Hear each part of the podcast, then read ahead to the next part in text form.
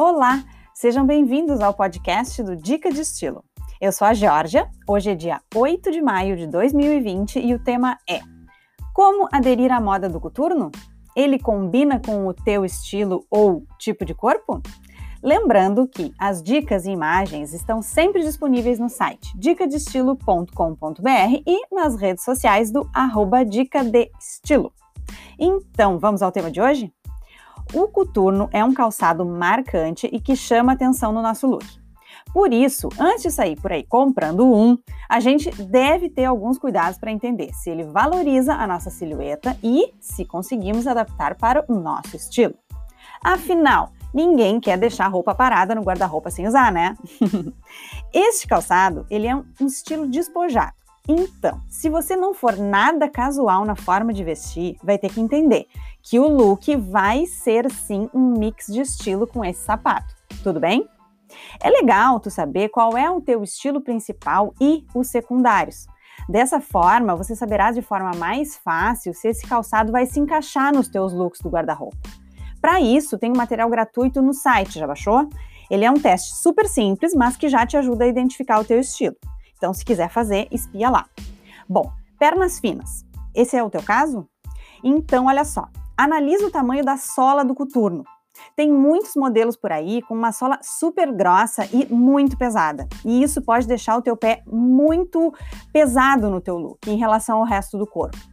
Se você gostar muito desse tipo de coturno, e aí por isso eu falo, né? Se for do teu muito do teu estilo, Faça o contraponto com peças que sejam mais largas, então, no teu visual. Aquele look mais despojado, com malha soltinha, sabe? Para poder fazer um contraponto e minimizar esse efeito de pezão, vamos chamar assim. Ou então, opte por solas mais finas, que são bem mais harmônicas e combinam mais com o estilo fininho do teu tipo de corpo. Tudo bem? Agora, tu tem perna grossa? Então vamos entender as dicas aqui. Uma boa dica é usar o coturno no mesmo tom da cor da calça para deixar o visual mais alongado e minimizar a estrutura mais cheinha das pernas. Isso ajuda bastante. Ou, se tu quiser potencializar esse alongamento das pernas, se isso para ti for importante, ou se tu tiver pernas grossas e também for baixinha, que é o caso, pode optar por saltos para alongar um pouquinho mais. Lembrando que os efeitos eles se potencializam dos truques, tá? Não necessariamente precisa usar o, o coturno com salto, pode usar o sem salto e no mesmo tom da calça, que já é uma boa dica. Mas se quiser potencializar, né, pode usar o salto. Agora, uma dica para todo mundo e para qualquer tipo de corpo. O coturno, ele sempre vai ser um ponto pesado no teu visual. Ele é um modelo um pouco grosseiro, sabe? Então, é legal usar com peças que sejam delicadas e de outros estilos também, para variar. Isso pode deixar o look com uma cara de moderno e estiloso, sabe? Mas lembrando sempre, gente, é necessário experimentar, olhar no espelho como cada truque fica em ti. Às vezes a gente acha que o nosso corpo pode ser parecido com os exemplos que a gente vê nas fotos das revistas ou até que eu trago aqui no Dica de Estilo para vocês.